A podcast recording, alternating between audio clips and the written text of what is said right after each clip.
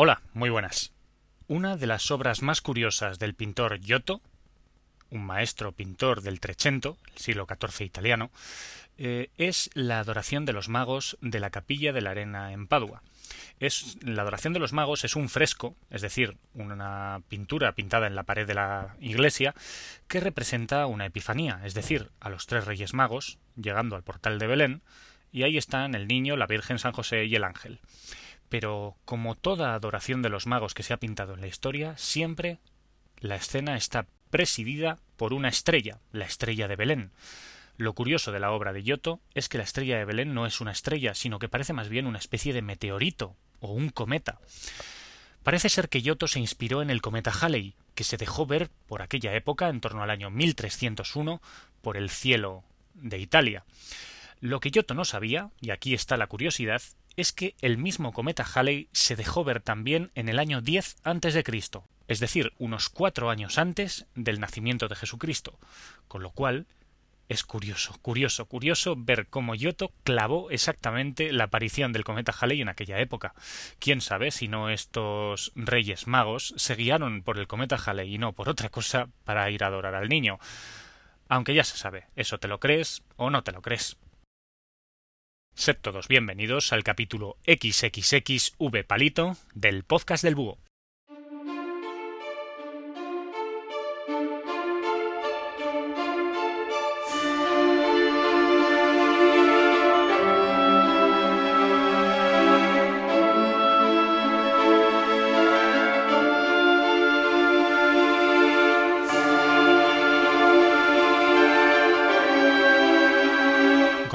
Fernández de Córdoba es uno de los grandes genios de la historia militar. Al servicio de los reyes católicos, su serie de campañas militares en Italia fue determinante para establecer el dominio militar de España entre los siglos XVI y XVII. Vamos a ver en qué consistieron las campañas militares de este célebre personaje y por qué ha pasado a la historia universal como el gran militar que llegó a ser.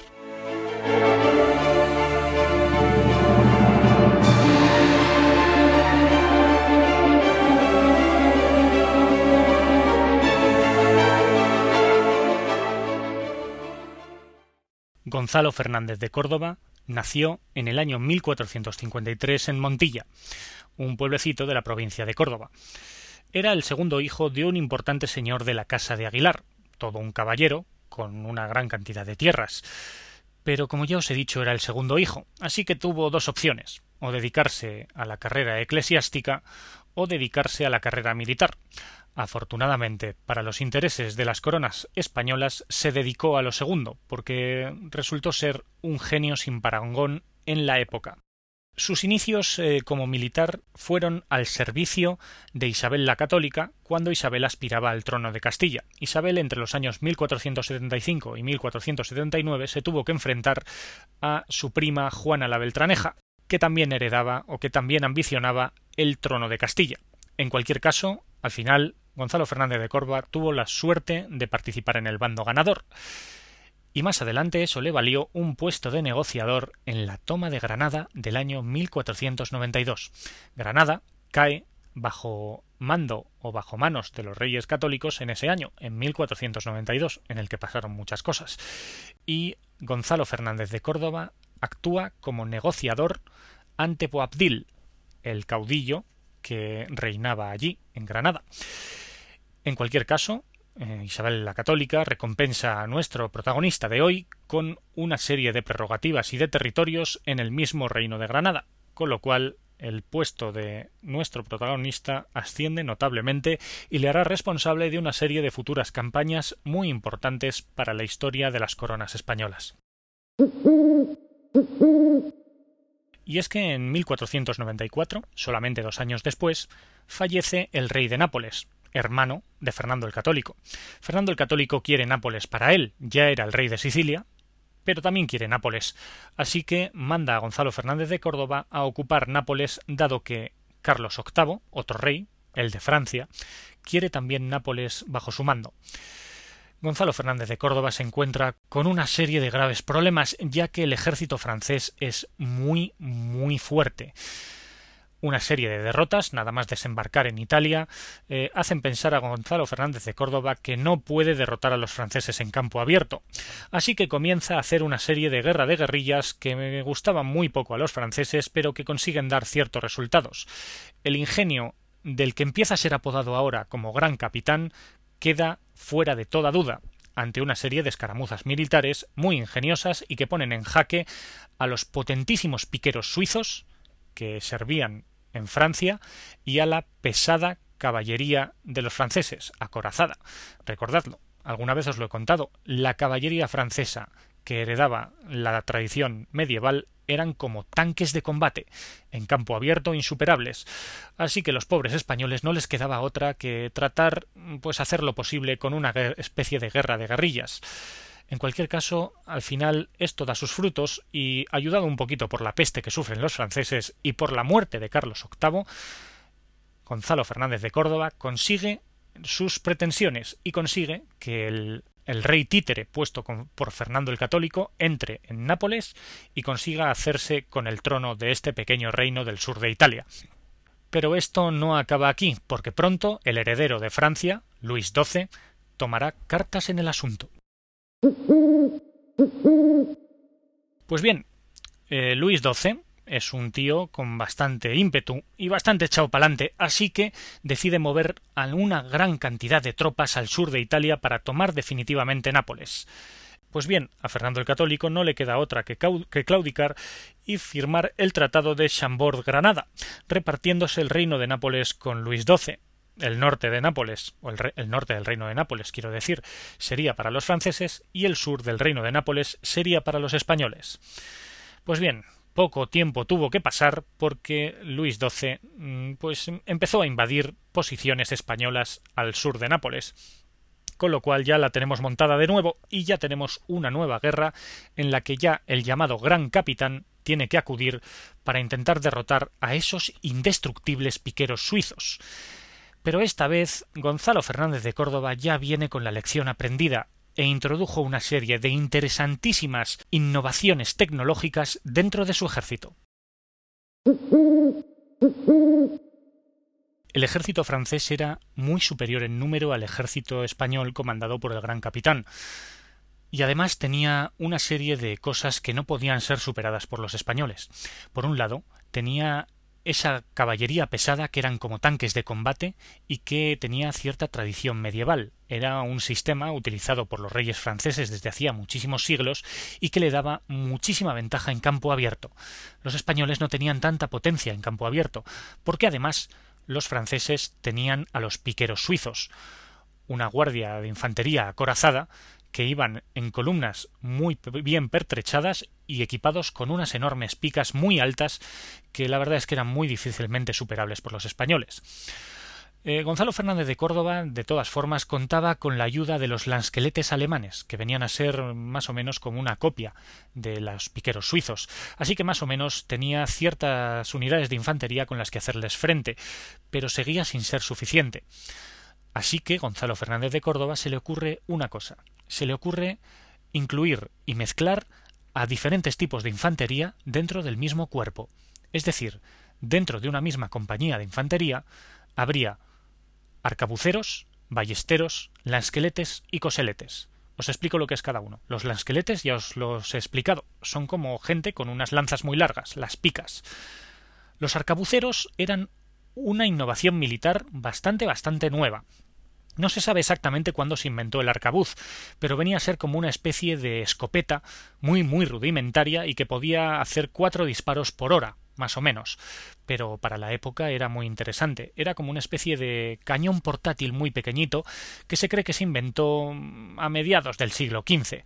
En cualquier caso, Gonzalo Fernández de Córdoba fue el primero que los empezó a utilizar en serio hasta formar parte en un 40% de toda su infantería. Imaginaos, casi la mitad de los soldados españoles iban con una especie de escopeta que disparaba y hacía bastante pupita.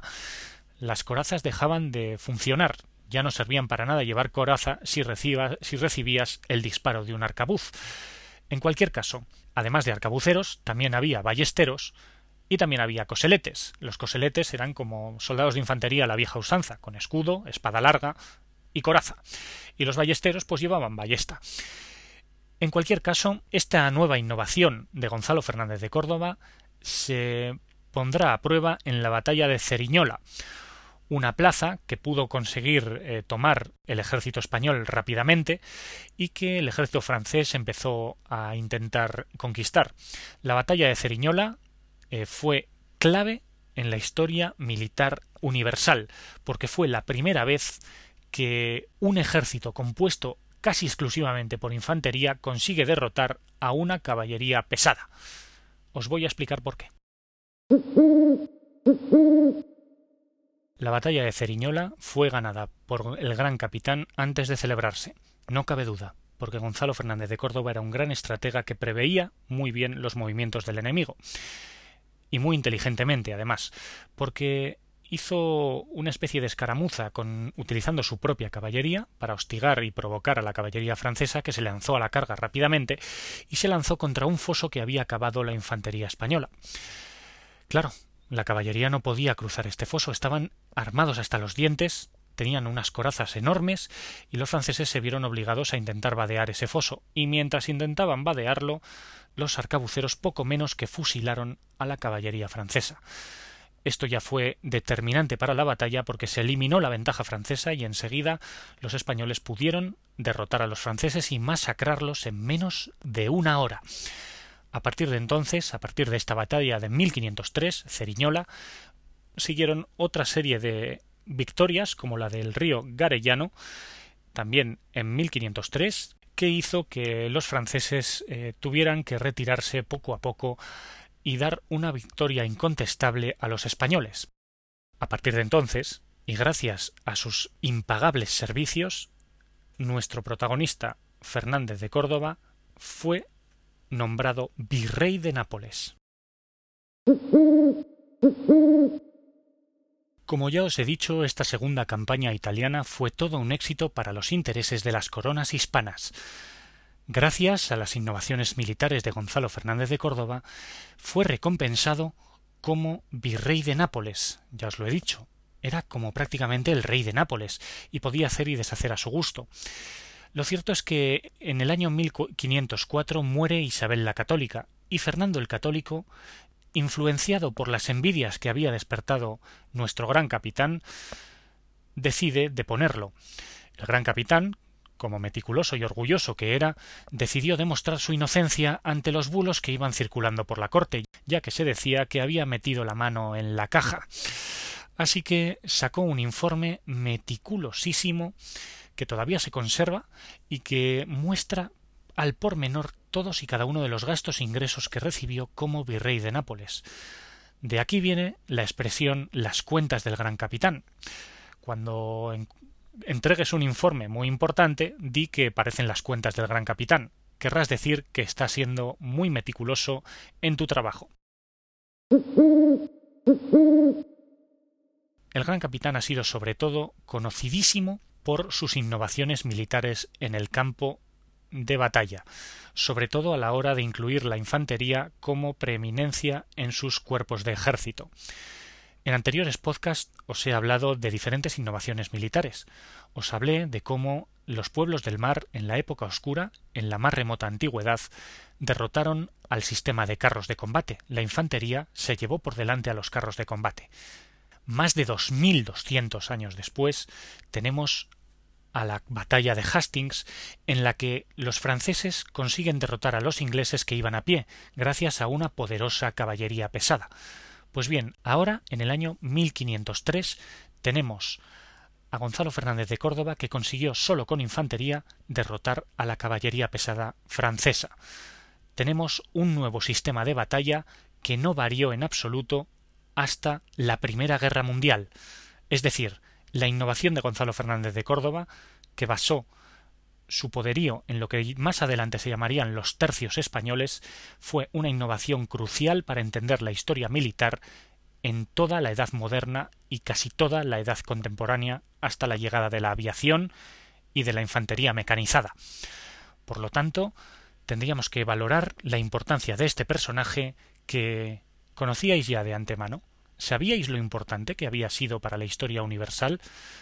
A veces parece que en el colegio nos enseñan cosas que parecen superfluas, teniendo en cuenta que tenemos importantísimos personajes en la historia de España.